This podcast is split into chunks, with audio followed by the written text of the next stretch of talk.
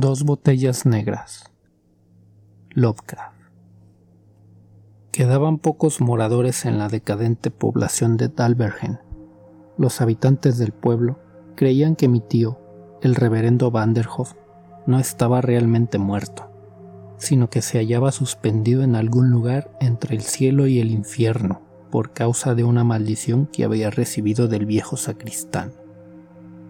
Después de lo que me ocurrió a mí, terminé pensando igual que los aldeanos. Sé que el viejo sacristán enterró a Vanderhoff en una tumba, pero también sé que no está muerto.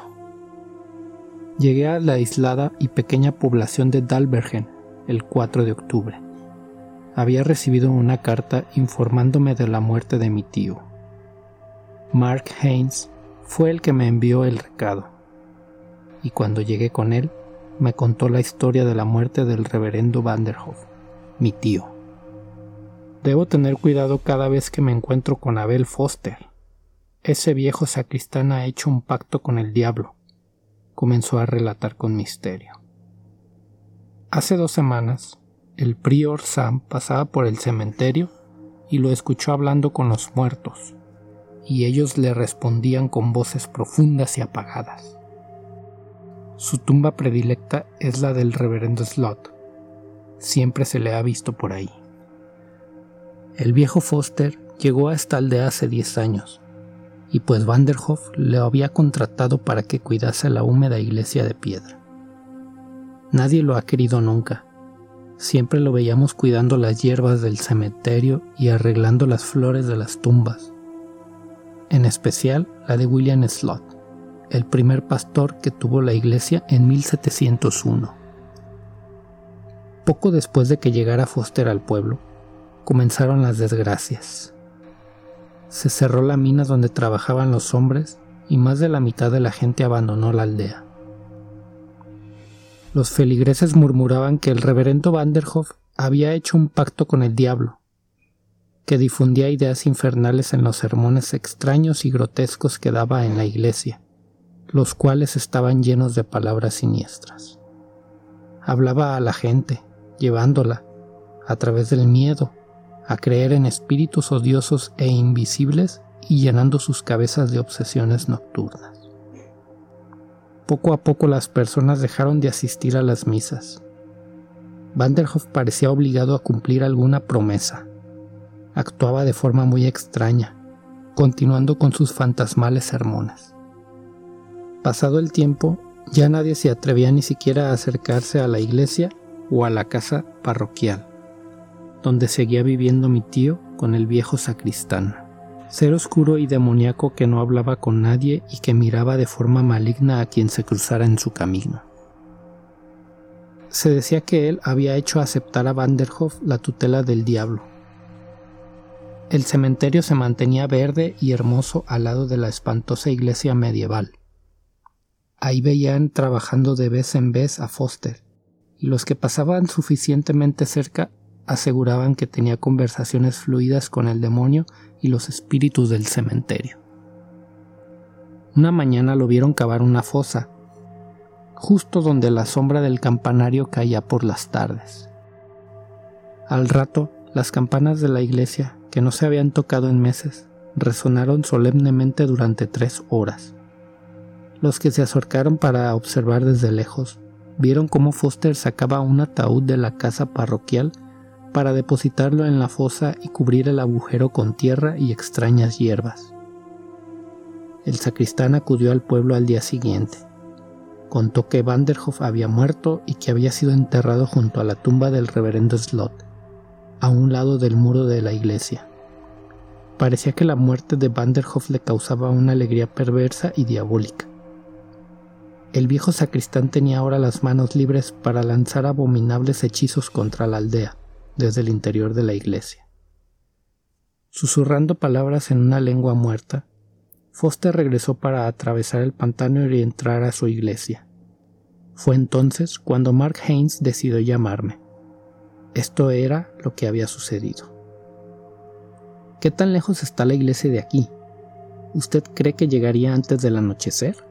Le pregunté al hombre que me había contado la historia. por nada de este mundo puede ir ahí en plena noche, ni se le ocurra. Es una locura, exclamó exaltado. Me reí de su miedo. En realidad yo atribuía todo lo que me había contado a la ignorancia, propia de aquellos hombres que viven en aldeas muy apartadas de la civilización.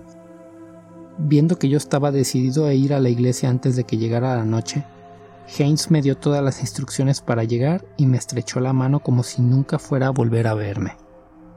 Salí de la casa de Mark Haynes. Apenas caminé un par de cuadras cuando vi el terreno baldío, lleno de una maleza extraña que hundía sus raíces en el viscoso suelo que exhalaba vapor, el cual me habían dicho que cruzara. Una vez que atravesé el pantano, di vuelta a la izquierda y tomé un camino decorado con chozas lúgubres dibujadas a lo lejos. Los olores miasmáticos del pantano infectaban el aire húmedo y frío. Caminé más rápido para abandonar ese tétrico paisaje. El sol ya caía sobre la cima de las montañas bañándolas con resplandores ensangrentados. Vi a lo lejos esa masa de piedra que era la iglesia. Parecía un ídolo que adoraban las tumbas. Comencé a sentir un miedo que nunca había experimentado. En las sombras del muro de la iglesia observé algo blanco, sin forma definida.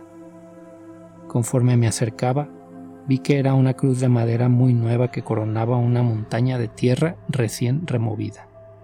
Supe que era la tumba de mi tío. Lo que me asustó es que no parecía un sepulcro muerto, sino una tumba viva. No había ninguna señal de vida. Entonces seguí caminando hasta la casa parroquial y golpeé la puerta. Nadie me respondió. Tenía que rodear la casa. Me asomé por una ventana. No había luz ni sonido. Se veía enteramente abandonada. La noche había caído de improviso sumiendo todo en la negrura. Apenas podía ver delante de mí. El ambiente estaba en calma. No había ni un soplo de viento. La tranquilidad era sepulcral y se podía sentir cómo volaban temibles espíritus. Me quedé parado esperando que algo horrible pasara, cuando divisé dos luces en el campanario. Avancé con precaución en la oscuridad hasta encontrar una puerta entreabierta en la iglesia por la cual me introduje. El interior estaba lleno de un olor antiguo y mojoso, y cubierto de una suciedad fría, húmeda. Una canción como de borracho venía desde la luz que surgía en la negrura del muro más lejano del interior de la iglesia. Era una claridad muy tenue. Se adivinaba por debajo de una puerta. De pronto, la canción se detuvo y reinó el silencio más completo. El corazón me latía con rapidez. Sentí cómo me saltaban las sienes. Estaba poseído por un indecible espanto. Fui tanteando las paredes hasta llegar a la puerta de la cual provenía la claridad. Estaba cerrada. Golpeé varias veces sin encontrar ninguna respuesta. Violé la cerradura con una navaja y pude entrar. Una luz suave con olor a whisky inundaba el lugar. Escuché algo que se movía en la habitación de la torre, arriba de mí. Ascendí con cuidado por las escaleras. La pequeña recámara estaba llena de libros viejos, manuscritos llenos de polvo, objetos extraños de una edad increíblemente antigua cosas terroríficas encerradas en jarras de cristal, serpientes, lagartos y murciélagos, gallos disecados. Moho y telaraña se habían adueñado del lugar. Detrás de una mesita había una vela encendida iluminando un inmóvil rostro demacrado y consumido, con ojos salvajes mirando el vacío. Era Abel Foster, el viejo sacristán. No se movía ni hablaba. Me acerqué a él. ¿Señor Foster? Pregunté temblando de miedo, mientras mis palabras hacían eco en la habitación. No hubo respuesta ni movimiento alguno. Me aproximé para sacudirlo y comprobar si estaba vivo. Apenas lo toqué, comenzó a gritar. No, no me toques. Atrás, atrás. exclamaba lleno de un terror incomprensible. Le dije quién era y por qué había ido a visitarlo. Se tranquilizó. Por fin las palabras salieron de su boca. Creí que era él. Pensé que había vuelto. Está tratando de hacerlo. Está tratando de salir desde que lo metí ahí adentro. Quizá haya logrado salir. A lo mejor ya viene para acá. ¿Quién, señor Foster? ¿Quién? le pregunté atemorizado. Vanderhoff, aulló como un loco. La cruz de su tumba se cae por las noches. Todas las mañanas su tierra está removida. Va a escaparse y no habrá poder capaz de impedirlo, explicó temblando, presa de un terror mortal. Me sentía mareado. Abrí una ventana para dejar que entrara el aire y pude ver cómo la luna alumbraba la tumba de Vanderhoff de forma difusa. Miré dos veces. La cruz estaba ladeada. Recordaba haberla visto perfectamente vertical hacía unos minutos. El miedo se apoderó de mí. Así que eres el sobrino de Vanderhoff. Pues entonces tienes derecho a saber qué es lo que ha sucedido, ya que pronto volverá a buscarme. ¿Ves todos esos papeles y libros? Eran del reverendo Slot. Los usaba para hacer magia negra. Primero predicaba a la gente. Luego subí aquí para hacer terribles hechizos demoníacos con los seres muertos que ves en las jarras y lanzar maldiciones a la humanidad. Solo que yo sabía de sus actividades de ocultismo. Cuando él murió, vine a buscar todas sus cosas y secretos en este campanario. Pronto aprendí a realizar horribles rituales del credo infernal, lanzando la maldición sobre el pueblo y sus habitantes hechicé a Vanderhoff y lo hice predicar la palabra negra en sus sermones de la iglesia, y después me apoderé de su alma y la guardé en una botella negra. Enterré su cuerpo, pero a falta de alma no puede ir ni al cielo ni al infierno. Puedo escuchar cómo se abre camino a través de la tierra, explicó riéndose como un diablo con los ojos encendidos. Me asomé a la ventana para tomar aire. Estaba a punto de desmayarme, cual no fue mi sorpresa al ver que la cruz estaba tirada en el piso. ¿Dónde está la botella con el alma de mi tío Vanderhoff? Le pregunté amenazadoramente, pues ya había visto dos botellas negras en una repisa. Nunca te lo diré, gritó al tiempo que susurraba extrañas palabras en voz muy baja. Todo comenzó a volverse gris ante mis ojos, como si me estuvieran arrancando algo del corazón para hacerlo salir por la garganta. Con fuerza sobrehumana me lancé sobre el viejo Foster y lo tomé por el cuello. Forcejé con él haciendo que una de las botellas se cayera al piso mientras yo me apoderaba de la otra. Un estallido azul de azufre llenó el ambiente mientras una nubecita blanca se iba por la ventana a toda velocidad. ¡Maldito seas! ¡Miserable! ¡Maldito seas!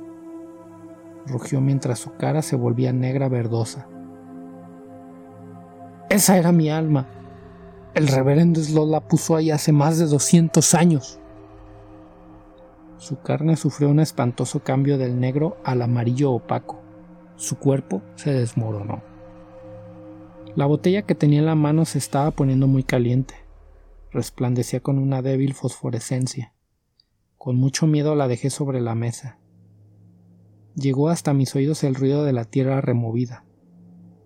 Me llené del pánico más terrorífico que jamás haya sentido y salí corriendo por las puertas del campanario y la iglesia. Una sombra gigante, negra y espantosa salía de la tumba de mi tío y avanzaba con dificultad hacia la iglesia. Huí a toda velocidad y estuve escondido en el pantano del el resto de la noche. A la mañana siguiente mañana gris con llovizna y llena de extraños presagios, acompañados de algunos aldeanos, vi que la tumba del reverendo Vanderhoff estaba abierta. La botella que había dejado en la mesa había desaparecido, y los restos de Abel Foster seguían ahí, infernalmente descompuestos. Quemamos todos los papeles del campanario, tiramos la cruz de mi tío dentro de la tumba y la tapamos. Aún hoy puede verse a ese cuerpo en pena. En las noches de luna llena pasea por el cementerio una figura que sostiene una botella y camina sin dirección.